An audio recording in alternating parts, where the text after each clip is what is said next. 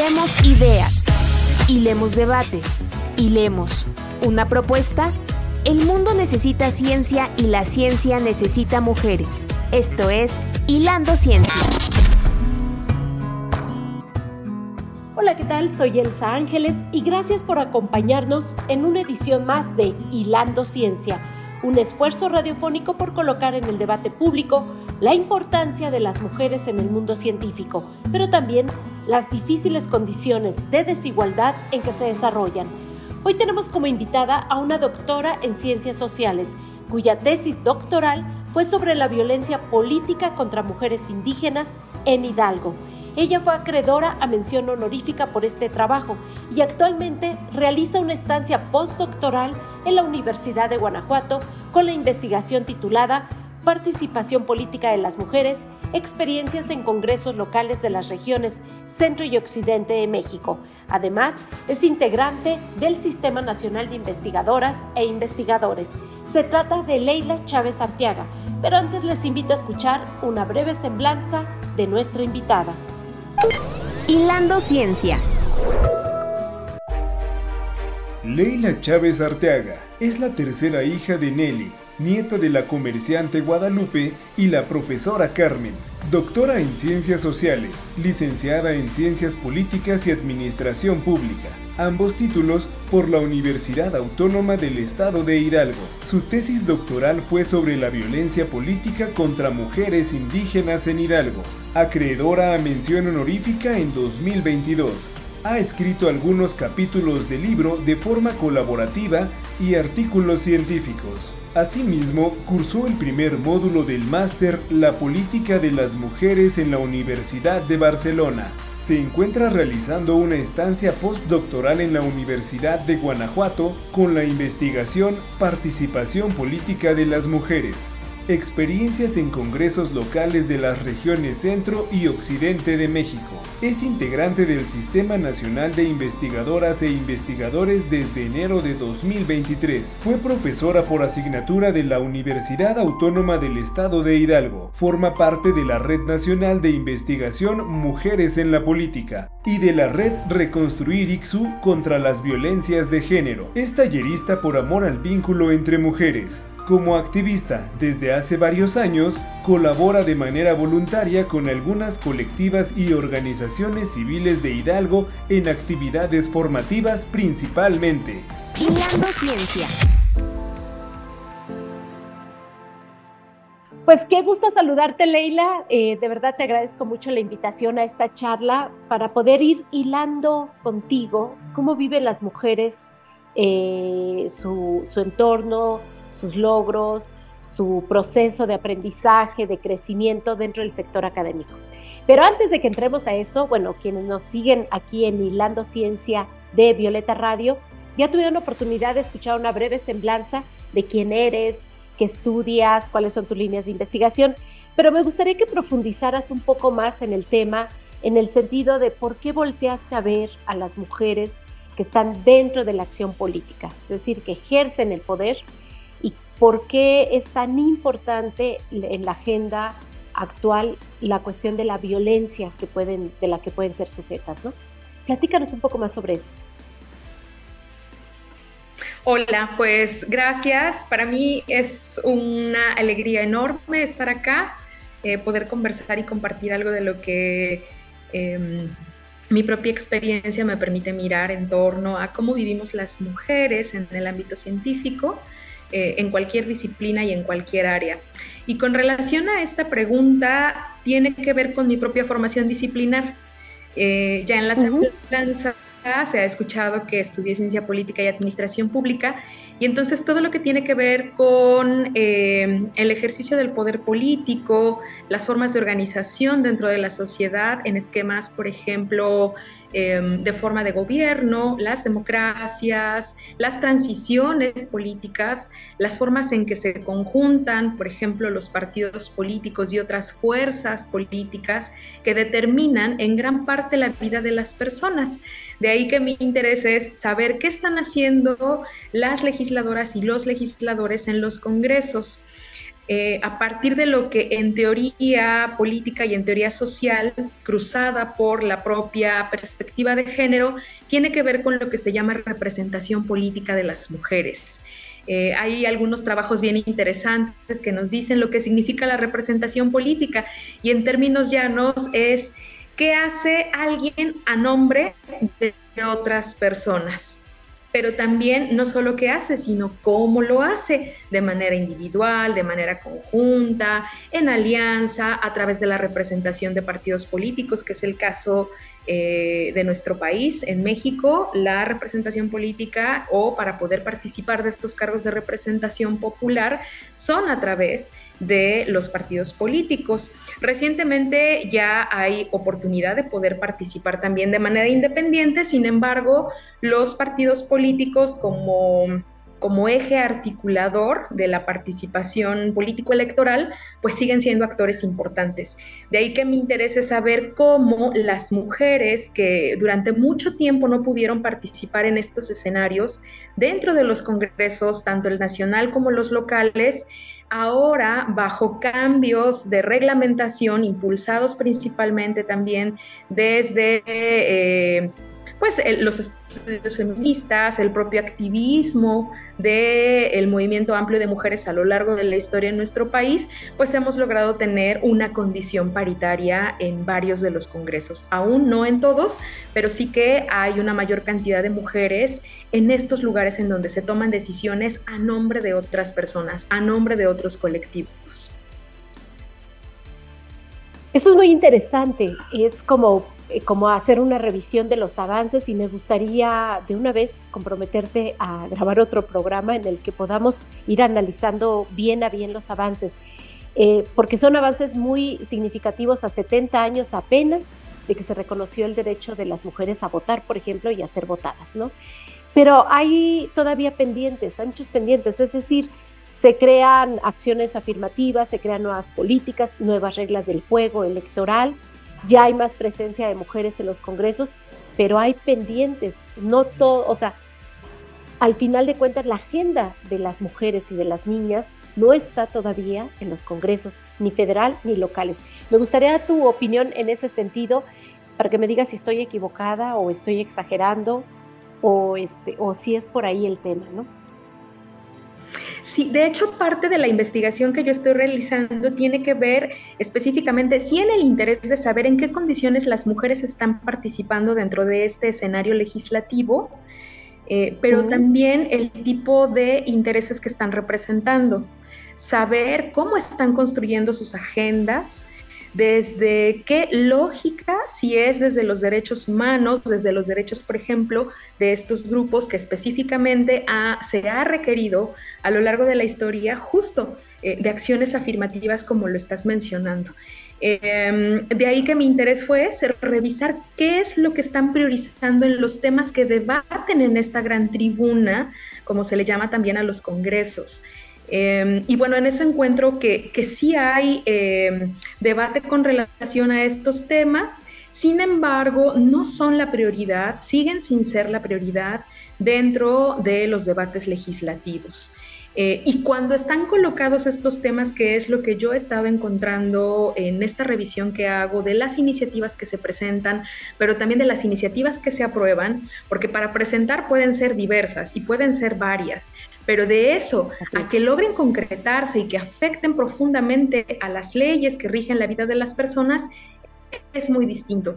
Y entonces lo que yo he mirado es que sí hay cambios, pero muchos no son en realidad sustantivos. Y en el caso de los congresos locales, eh, están respondiendo prácticamente a la dinámica que se desarrolla en el Congreso de la Unión ya sea en la Cámara de las Diputaciones o en la Cámara de las Senadurías. Y entonces, si por ejemplo hablamos de la ley que, eh, como se le conoce, eh, la ley ácida, que sanciona en diversas disposiciones legales, pero particularmente se pretende que se lleve en el Código Penal el ataque, la violencia perpetrada contra las mujeres con el uso de sustancias químicas, corrosivas, etcétera, eh, que, tiene que ver en mucho con lo que ha impulsado también la activista Marielena Ríos a partir de su propia experiencia. Así es. Eh, se hace y se discute a nivel federal, se trabaja, el discurso y el debate ahí está, se coloca y entonces un poco lo que hacen algunos congresos es, bueno, yo entonces esta discusión que parece relevante eh, y quizá, me atrevo a decir, hasta eh, electoralmente interesante, pues bueno, entonces yo también la puedo colocar a nivel local. Que ha pasado también con la legislación que tiene que ver, por ejemplo, con la ley vicaria o lo que se le conoció como, se le conoce ahora como la ley vicaria, y entonces también cada congreso va discutiendo. Sí, a partir de la propia lógica y el contexto local, sin embargo, es más bien como esta forma de armonización que a veces no siempre pasa por este debate, este análisis de contexto, esta exposición de motivos que tenga que ver con lo que sucede efectivamente a nivel local. Entonces, eso sí sería relevante, que cada una de estas propuestas tenga que ver con el propio escenario y el contexto que están viviendo las mujeres en ese estado o en esa entidad, ¿no? Entonces, sí es importante, sí colocan estos temas en la discusión porque es necesario, es obligado, sin embargo, de pronto también van dejando, desplazando los temas que tienen que ver con eh, la propia realidad local. Que eso también sería interesante, comenzar a ver cómo esto se traza en, la vida cotidiana de las mujeres de ese estado, de alguno de los estados del Oye, ¿no? Excelente análisis y tienes toda la razón porque quienes no estamos ejerciendo ese poder o no tenemos esa, ese, ese cargo de representación popular, pues de repente no nos sentimos representadas y costó bastante trabajo que llegara, ¿no?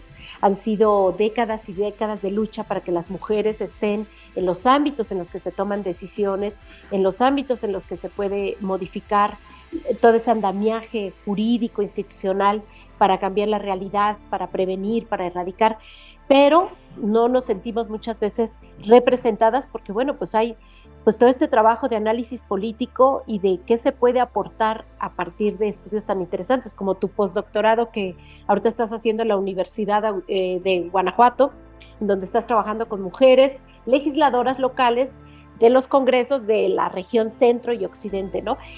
Así que ya te comprometí para que en otro momento vayamos hilando sobre qué es lo que estás hallando ahí en tu postdoc, que estás casi por terminar, para que nos compartas algunos de estos resultados. Pero en este momento yo no quiero desaprovechar la oportunidad de tener a una mujer que además participa en la Red Nacional de Investigación de Mujeres en, las políticas, en la Política, pero también en la red Reconstruir contra las violencias de género que se dan en las instituciones de educación superior y que tienes un importante camino andado al lado de otras mujeres y jóvenes en, las calles, ¿no? percibiendo todas estas realidades urgentes de resolver. Me gustaría mucho ahora que me ayudaras a ir hilando qué sucede con las mujeres científicas. Al final de cuentas, en el mundo y en México, solo una tercera parte y en algunos lugares menos de la tercera parte del sector científico lo ocupan mujeres. Y a pesar de que muchas carreras ya ahora ya se han feminizado, digamos, es decir, ingresan más mujeres y egresan ya tituladas y con buenos resultados, cuando comienza esa carrera eh, científica, que es muy larga, se van cayendo, se van cayendo las estadísticas y cada vez son menos. Y luego no se diga las que tienen la capacidad, por supuesto, de estar en las tomas de decisiones de las instituciones y centros de investigación, pero no llegan. ¿Cuál es tu análisis? ¿Cuál es tu percepción con esta mirada y con esta expertise que tienes tan amplio, eh, Leila? Eh, tiene que ver con la forma en, eh, a, ver, eh, yo siempre parto de esta idea para tratar de mirar la, realidad social o lo que estoy observando de lo que nos han dicho algunas compañeras teóricas, pero que también lo he ido viviendo justo con las compañeras desde el activismo, eh, que tiene que ver con eh, el propósito o uno de los propósitos del feminismo, que es la toma de conciencia de lo que significa ser mujer en este mundo, ¿no? Con diversas expresiones opresivas desde la propia experiencia de las mujeres. No lo que nos dicen o lo que se dice que significa ser mujeres, sino lo que nosotras vivimos y experimentamos en la realidad. Y entonces, a partir de ahí, yo puedo mirar cómo nuestras trayectorias de vida y profesionales son distintas a las de nuestros compañeros. Hay condiciones materiales de vida que nos van generando dificultades, ¿no? para poder, em, digamos, como avanzar eh, desde la parte científica, eh, en la realización de investigaciones, pero también al llegar a cierto tipo de cargos que tienen que ver justamente con esta área. Eso es por un lado, pero también todo lo que tiene que ver con el complejo eh, cultural, ¿no? con la vida em, o de las relaciones sociales de poder desiguales entre mujeres y hombres, que eso también impacta en nuestra vida cotidiana porque no dejamos de ser personas en ese sentido como madres, como esposas, como parejas, como hijas, al ser científicas. Y entonces eso también va generando eh, sobrecarga de trabajo, lo cual no permite, por un lado, eh, avanzar como quisiéramos las mujeres, ¿no? que nos dedicamos, por ejemplo, a la investigación, al trabajo científico desde, desde diversas disciplinas. Eso por un lado. Y por el otro también es el rechazo que hay socialmente a la figura de una mujer que está en estos otros esquemas, que irrumpe en escenarios como en el de la política, que no eran eh, comunes, que no era común la presencia de las mujeres. Y no es que no hayamos participado en política, por ejemplo, pero tampoco no es que las mujeres no hayamos hecho ciencia o hecho investigación o aportaciones para mejorar la vida, que eso es lo que se esperaría, ¿no? Sino que este reconocimiento no es dado de manera social. Hay una forma en la que se nos mira constantemente de manera sospechosa si aquello que estamos investigando será científico ¿Tendrá validez y rigor? ¿No? El rigor que se espera. Así es. ¿O por qué tienen interés en estos temas las mujeres? ¿No? Y entonces se nos cuestiona también por qué estamos trabajando ciertos temas, por qué, eh, por ejemplo, hacemos agrupaciones de mujeres científicas, un poco para salir adelante, que eso me parece que también es muy interesante, cómo nos vamos reconociendo entre nosotras en este tipo de labor, en este quehacer porque compartimos, si bien no de manera precisa las condiciones en las que vivimos, sí hay una forma cultural que todo el tiempo nos está diciendo, este tampoco es tu lugar, así como el de la política, de la participación política electoral no es tu lugar, el de la ciencia mm, me parece que tampoco es tu lugar, ¿no? De pronto siento que es esta presión constante de todo eh, el sistema sobre nosotras de alguna manera seguimos trabajando eh, con los escasos recursos que se tienen, porque además regularmente es eso, eh, también la distribución de los recursos económicos, materiales, de los espacios, de los sitios que ocupan las mujeres investigadoras, de los espacios, por ejemplo, que se abren para poder comentar de o comunicarnos, divulgar los resultados de sus trabajos, son diferentes en comparación con la labor que han hecho eh, los hombres, ¿no? Los hombres de ciencia o los hombres que están dedicados enteramente a esta labor. Sin ninguna duda. Híjoles, has tocado un montón de cosas que me parece que son muy fuertes. Em, por ejemplo, esto a, poner en duda qué están haciendo las mujeres y sobre todo cuando se agrupan, cuando se asocian, cuando cierran filas, ¿no? Eh, ahí surge como una especie de desconfianza hacia ellas. Me gustaría también el otro punto tan importante que es, al final de cuentas, para cambiar las condiciones de las mujeres que hacen ciencia, muchas veces se necesita que arriba esté alguien que sea un par, que sea una par, para que pueda comprender desde su realidad qué acciones podría generar para romper esa brecha de desigualdad. Sin embargo, no llegan. Eh, tenemos muy pocas mujeres en las rectorías de las universidades tenemos, ahora sí tenemos a una titular dentro del CONACIT, eso es cierto, pero nos tardamos mucho, ¿no? Eh, líderes de cuerpos académicos, directoras de centros de investigación, eh, responsables de áreas de, investigación. Hay un techo de cristal todavía ahí. ¿Crees que pudiera partir de esta desconfianza de que no sé que si, si llegan, quién sabe qué vayan a hacer? Sí, eso por un lado, digamos, del contexto eh, de cómo se nos mira con esta sospecha, pero también me parece que eh, las mujeres hemos sido educadas, casi hasta entrenadas, para justo no creer un poco como en las posibilidades que tenemos, en que esos espacios los ganamos, porque constantemente eh, hay, pareciera que es como una obligación y la asumimos también de demostrar que somos capaces, de demostrar que sí pudimos llegar a través de nuestro trabajo y, y, de la responsabilidad que manifestamos. Entonces, creo que también es, es, parte de esta manera en cómo se nos ha eh, enseñado a mirarnos a nosotras mismas. Por eso insisto en que la, las aportaciones que nos han regalado algunas otras compañeras desde la teoría es bien interesante e insisto en este concepto de la toma de conciencia de lo que significa ser mujer en este mundo a partir de nuestra propia experiencia. Y entonces ir quitando o derribando, eh, que es sumamente complejo y difícil, esta idea de que esto es nuestro también y que merecemos estar ahí porque lo hemos trabajado. Em, pero es interesante y es necesario también saber que no basta con que lleguen las mujeres a este tipo de espacios de toma de decisión que tengan que ver con la ciencia o con el quehacer científico.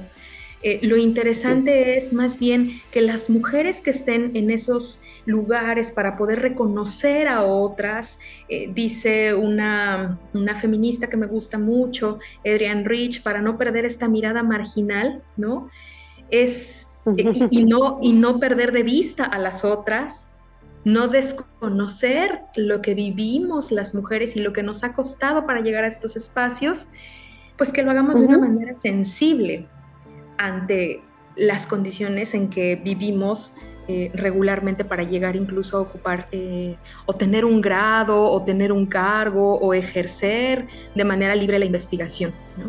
Creo que esa es una de las, sí, esa es una de las condiciones necesarias para que esto pueda funcionar, el hecho de que mujeres lleguen a toma de decisiones eh, desde el quehacer científico tiene que ver con eh, que se priorice esta mirada sensible ante lo que vivimos, ante la realidad de las demás mujeres y que no todas lo vivimos de la misma manera, ¿no? Nuestras condiciones entre unas y otras no son las mismas, a pesar de que hay un sistema que constantemente puede estar descalificando nuestro trabajo o puede estarnos mirando con sospecha, aún entre nosotras hay una diversidad de condiciones de vida, ¿no? Así es. Algo que ha insistido mucho la organismos como la UNESCO, por ejemplo, que hasta implementaron el Día de la mujer y la niña en la ciencia para, para impulsar su presencia, para impulsar vocaciones científicas entre la niñez, pero especialmente las niñas, ¿no? que, que desde el inicio se rompan esos estereotipos de la ciencia no es para mí. Y algo que dicen mucho es, el mundo necesita ciencia, pero la ciencia necesita mujeres. A ti, de bote pronto así, ¿qué se te ocurren que son esos temas que serían investigados de manera distinta desde una mujer a desde un hombre, que se te ocurre como ejemplos de que ilustren muy bien para quienes nos están siguiendo en este programa de radio sobre por qué la importancia de que las mujeres estén en la ciencia.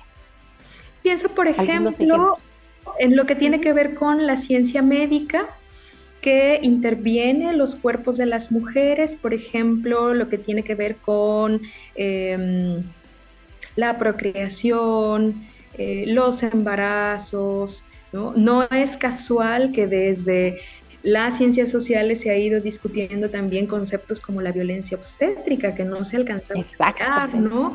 Pienso, por ejemplo, también que sería o es o está siendo un cambio importante al momento de diseñar las ciudades, los espacios seguros para las mujeres, los lugares en donde las niñas y los niños conviven. Ahí creo que también habría o hay un cambio y se está demostrando también que incluir la mirada y las experiencias de las mujeres es muy importante para poder tomar decisiones en ese sentido. Pienso también ahora sí eh, desde la participación de las mujeres en la CIA con lo que nos sucedió eh, en el proceso por la COVID-19, efectivamente las eh, consecuencias en los cuerpos de las mujeres y de los hombres eh, por el uso de medicamentos, por el estrés que se generó en, en, las personas. Entonces, ir haciendo estos análisis, estas investigaciones a partir de lo que viven las mujeres, a diferencia de los hombres,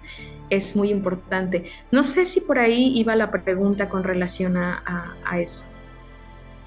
Sí, porque bueno, al, justo una de las cosas que también se maneja ya ahora como un principio que debe suceder sí o sí, es que no haya política pública que no esté fundamentada en conocimiento científico, en desarrollo tecnológico o en innovaciones, justamente para que, bueno, pues tú que estás en el ámbito del, del, análisis, del ejercicio del poder, bueno, pues tienes la capacidad de poder generar una nueva política pública que pueda mejorar la calidad de vida de las personas, bueno, ¿por qué no va a estar fundamentado en ciencia? Y entonces cuando dices fundamentado en ciencia, desde la mirada de quién, ¿no?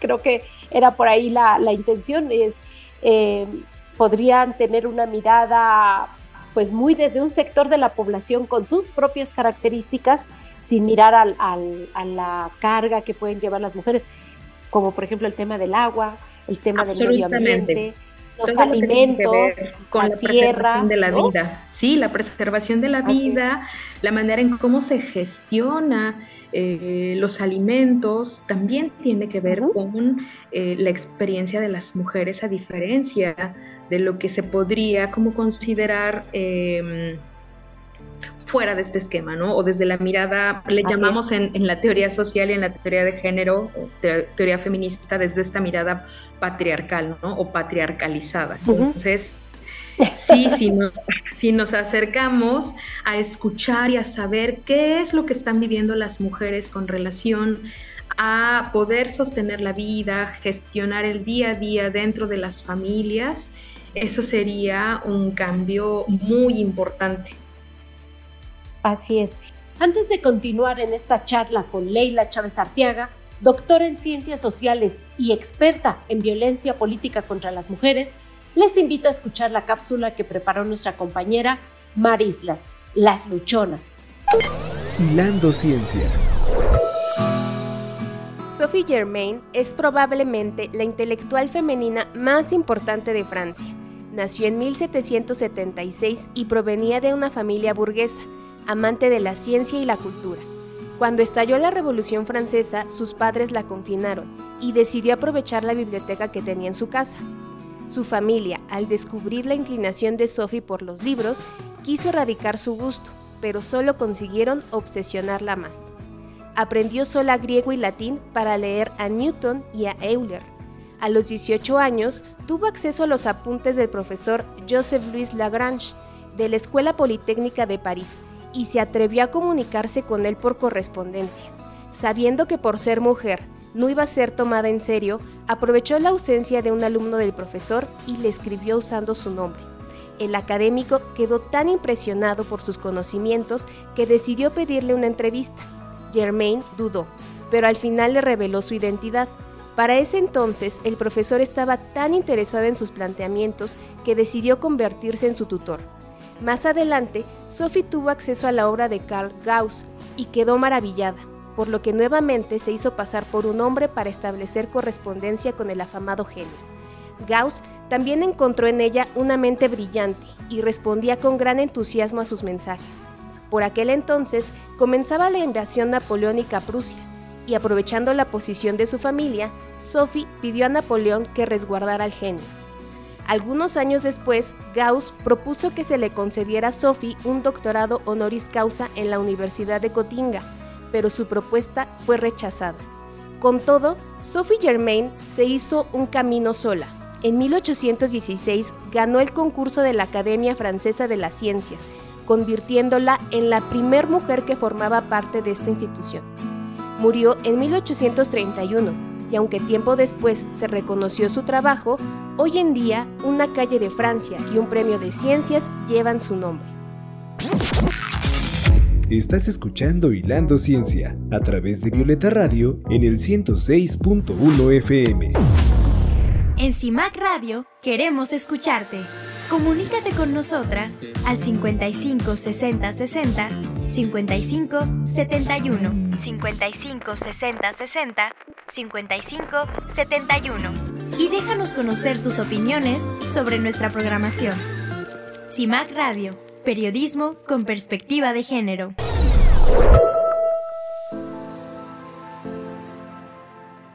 Por último, em, ¿se te ocurre alguna acción afirmativa, política, pública, iniciativa que podría romper esa brecha de desigualdad de las mujeres científicas frente a sus pares varones? Esa última parte no la escuché bien. Ok, eh, que si se te ocurre alguna idea, alguna aportación de política pública o de acción afirmativa para ir reduciendo esa brecha de desigualdad entre hombres y mujeres dentro de la ciencia.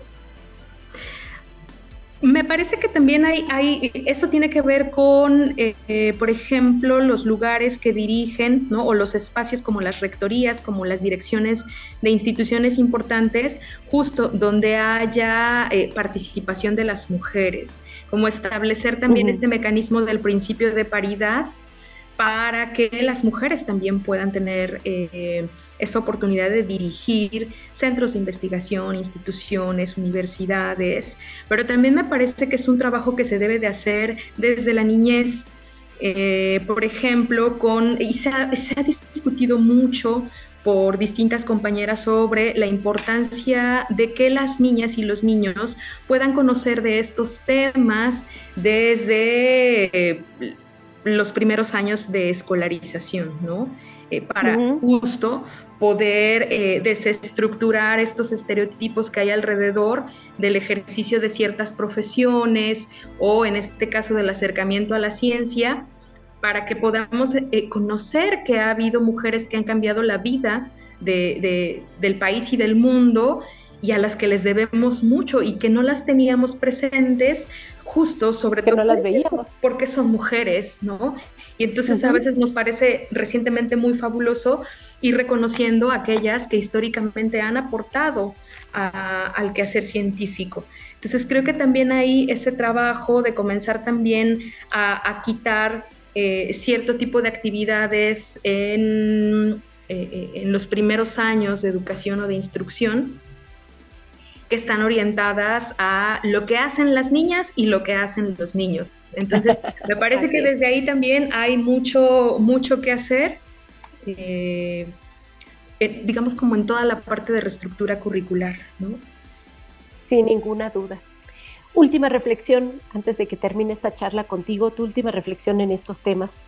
En general de la ciencia, a mí me parece muy interesante cómo sí ir eh, conociendo lo que han hecho otras mujeres nos ayuda a comprender como una suerte de genealogía, ¿no? De dónde venimos, qué han construido, qué han propuesto, eh, ¿Qué se ha logrado en la vida cotidiana de las personas con lo que algunas mujeres generaron eh, desde sus investigaciones científicas en cualquier área del conocimiento? Y entonces poder identificarlas, vernos en ellas, pensar que es posible seguir caminando o seguir sus pasos es bien interesante y es muy motivador para las niñas, para las adolescentes, para las jóvenes que en este momento se están cuestionando qué tema de tesis voy a trabajar, ¿no? ¿Dónde va a ir mi, camino en la investigación? Pues es ir reconociendo las aportaciones y el trabajo de otras mujeres. Eso me parece fundamental sería maravilloso. Y, y, aparte, sin ese miedo, pánico o terror que ah, de repente tienen en los grupos académicos, ah, cuidado con el feminismo porque entonces nos va a intoxicar por todos lados, ¿no? Lo he escuchado de algunos varones científicos, incluso otras mujeres que dicen, no, no, no, pero esto no es feminismo, ¿eh? Sin eh, percibir al feminismo como un tema, sino como algo transversal para poderse acercar a una infinidad de temas científicos que puedan aportar a la recuperación histórica, a la reflexión de las aportaciones para generar cambios hacia el futuro. Creo que eso sería de una gran valía, Leila. Quitar este velo de ignorancia que hay con relación a lo que significa la teoría feminista, eh, justo también esta idea que se tiene y que a mí me pasó en algún momento con, el momento de exponer eh, trabajos eh, el cuestionamiento sobre si esto, qué tan serio es, eh, como, qué tan confiable es lo que estás investigando. Sí, esto es ciencia. Eh, me parece que es demasiada especulación. Por supuesto, porque nos estamos encargando también de desestructurar algunos mecanismos, ¿no? Como la neutralidad, la objetividad, la universalidad, etcétera, y estamos poniendo en cuestionamiento esto que a nosotras no nos está, eh, digamos, pasando por el cuerpo ni por la experiencia. Entonces, sí, justo, es necesario que eh, se quite este esta mirada que se tiene bastante distorsionada, muy torcida, con lo que aportan los estudios feministas o en algunos casos los estudios de género centrados en la vida de las mujeres, en la experiencia de las mujeres y que tienen un propósito también muy concreto. Entonces, sí, es también necesario que esto comience a, digamos, como a socializarse que, tiene una aportación muy seria y que se ha revelado a lo largo de varias investigaciones que, y varias décadas que ya se viene trabajando de manera consistente dentro de las universidades y de los centros de investigación a partir de estas reflexiones desde la teoría feminista y desde la teoría de género. Que se quiten el miedo y que mejor aprendan y lo lean para poderlo atravesar en muchos lados. Eh, Leila, ha sido un placer escucharte. Eh, quedan muchas, muchos temas en el tintero que me gustaría que en otra ocasión aceptes la invitación para irlas desglosando, porque bueno, el objetivo de este programa Hilando Ciencia es justamente la presencia de las mujeres en el mundo científico, pero también los obstáculos y las brechas de desigualdad en la que tienen que ejercer y ejercen y que pues bueno, a estas alturas ya deberíamos de por lo menos hablar de ello, ponerlo sobre las mesas de, de debate y lograr que pues entonces hay una reflexión para cambiar hacia el futuro, sobre todo porque hay una generación que empuja de manera muy fuerte eh, de mujeres que están haciendo todo lo posible por, por cumplir su, su, proyecto de vida de ser científicas, pero no pueden seguirlo haciendo en las mismas condiciones que lo han hecho nuestras antecesoras. Pues muchísimas gracias Leila, te agradezco mucho éxito en tu final del postdoctorado y que por supuesto puedas asaltar estos espacios para que nos platiques qué encontraste en este análisis de las mujeres que están en los congresos en, el, en algunos de los estados del centro y occidente del país. ¿Qué hacen y cómo lo hacen? Sí, sí, sí. Yo encantada acepto la invitación. gracias, Leila Muchas Chávez Santiago, muchísimas gracias. Gracias, una mujer científica en el área del ejercicio del poder de las mujeres en la política.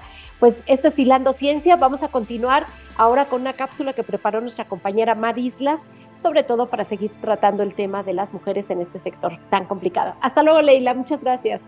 Hasta luego. Antes de despedirnos, les invito a escuchar la siguiente cápsula que preparó Mar Islas en la sección Las Olvidadas. Hilando Ciencia. Mileva Einstein nació en Serbia en el seno de una familia acomodada. Desde sus primeros años destacó por su gran inteligencia en las matemáticas y física, y a pesar de haber sido un verdadero genio de las matemáticas, vivió en la sombra por ser la esposa de Albert Einstein. Mileva Marik estudió desde pequeña en un colegio de niñas y llegó a la universidad gracias a un permiso especial solicitado por su padre, ya que en esos años no se admitían mujeres. Se formó tanto en física como en química, destacando con las mejores notas. La joven se formó en diversos centros hasta que en 1896 ingresó al Instituto Politécnico de Zúrich, uno de los pocos en donde se admitían a mujeres. Allí conoció a Albert Einstein, con quien comienza sus estudios de matemáticas y física. Al año siguiente se marchó a Alemania donde estudió matemáticas en manos de grandes figuras. En 1901, preparando su tesis doctoral, se entera de que está embarazada de su primera hija con Albert Einstein.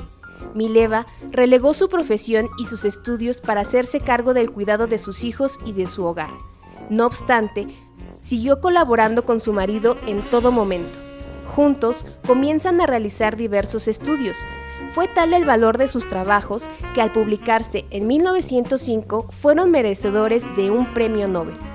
Años más tarde, el matrimonio se fue a vivir a Alemania, aunque no por mucho tiempo, ya que se disolvió. En 1919 se formalizó su divorcio y dos años más tarde ganaría nuevamente el premio Nobel, pasando por un conflicto para negociar que parte del dinero del premio fuera destinado a Mileva, ya que era coautora de dichas investigaciones, pese a que solo se reconozca el nombre de Einstein. Mileva Marik fue desconocida para el mundo de las ciencias. Esto fue así ya que las investigaciones en las que colaboró con su marido solo reconocen el nombre de Albert Einstein y no el de los dos. Muchas gracias por acompañarnos en el programa.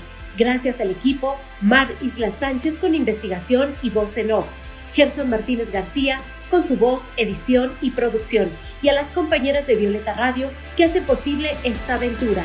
Soy Elsa Ángeles y los espero la próxima semana a la misma hora para seguir hilando ciencia. Gracias. Acabas de hilar la importancia de las mujeres en la ciencia. Te esperamos en nuestra siguiente transmisión a través de Violeta Radio en el 106.1 de FM. Hilando Ciencia.